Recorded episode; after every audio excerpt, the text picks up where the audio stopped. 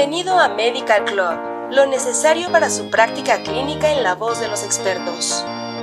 Material de uso exclusivo para profesionales de la salud en México. Al reproducir este podcast está confirmando que es un profesional de la salud.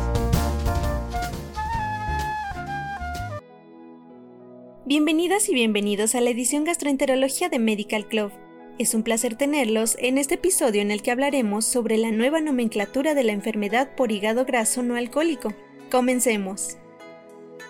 Desde 1986, la definición de la enfermedad por hígado graso no alcohólico permaneció casi sin cambios, entendiéndose como una esteatosis hepática que afecta al menos al 5% de las células del hígado en personas que consumen poco o nada de alcohol, y sin una causa secundaria de esteatosis hepática, como hepatitis viral, medicamentos o lipodistrofia. En este contexto, la falta de una nomenclatura clara y la ausencia de criterios clínicos definidos para un diagnóstico positivo constituían necesidades urgentes en el campo clínico. La alta prevalencia de esta enfermedad se ha visto impulsada por el rápido aumento del comportamiento sedentario y el exceso en la ingesta de calorías en relación con su gasto en dietas poco saludables y nutricionalmente desequilibradas. Hoy en día, afecta hasta un 25% de la población a nivel mundial, 31% en América Latina y 17% en México.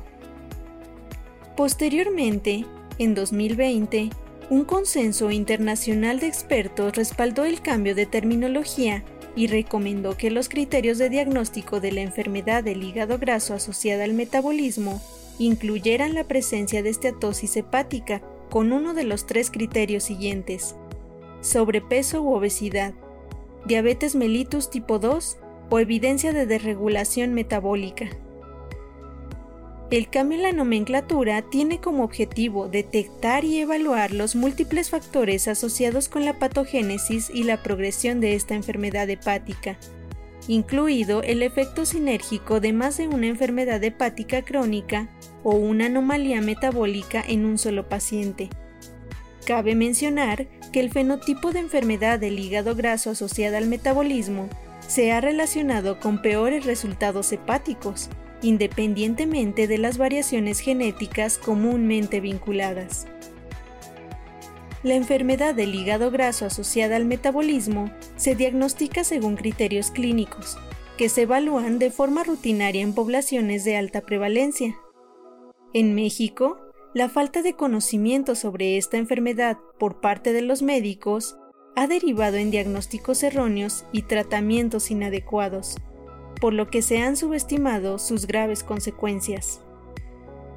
Un estudio reciente, el cual aplicó los criterios de diagnóstico de enfermedad del hígado graso asociada al metabolismo a un estudio de cohorte prospectivo, encontró que el 25.5% de los pacientes a quienes no era posible clasificar dentro de la definición de enfermedad del hígado graso no alcohólico sí cumplían con los criterios para enfermedad del hígado graso asociada al metabolismo.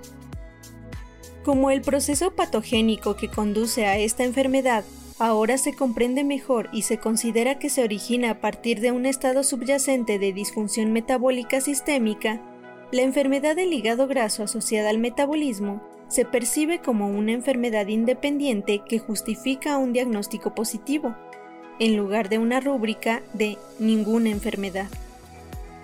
Los criterios propuestos para un diagnóstico positivo de la enfermedad del hígado graso asociada al metabolismo se basan en pruebas histológicas, de imagen o de biomarcadores sanguíneos de esteatosis hepática. En esta nueva nomenclatura, la justificación del exceso de peso corporal como uno de los tres criterios se deriva del fuerte vínculo patológico con la enfermedad del hígado graso asociada al metabolismo y es un determinante crítico de los resultados clínicos adversos. Además, la presencia de esteatosis con al menos dos anomalías metabólicas de riesgo debe ser un criterio para el diagnóstico de enfermedad del hígado graso asociada al metabolismo en individuos sin sobrepeso u obesidad. Esto se debe a que las personas delgadas no están protegidas contra el desarrollo de esta enfermedad, y se sabe que entre el 6 y el 20% de los pacientes con enfermedad del hígado graso asociada al metabolismo no tienen sobrepeso ni obesidad. De manera similar, se ha demostrado una asociación íntima con la diabetes, donde más del 70% de los pacientes con diabetes mellitus tipo 2 tienen enfermedad del hígado graso asociada al metabolismo. Por lo tanto, los criterios propuestos podrían capturar todo el espectro fenotípico, desde el peso normal metabólicamente no saludable hasta la obesidad metabólicamente no saludable. Así concluimos este capítulo de la edición Gastroenterología de Medical Club. Los invitamos a escuchar el siguiente capítulo. Gracias por escucharnos. Los esperamos, colegas. Fue Medical Club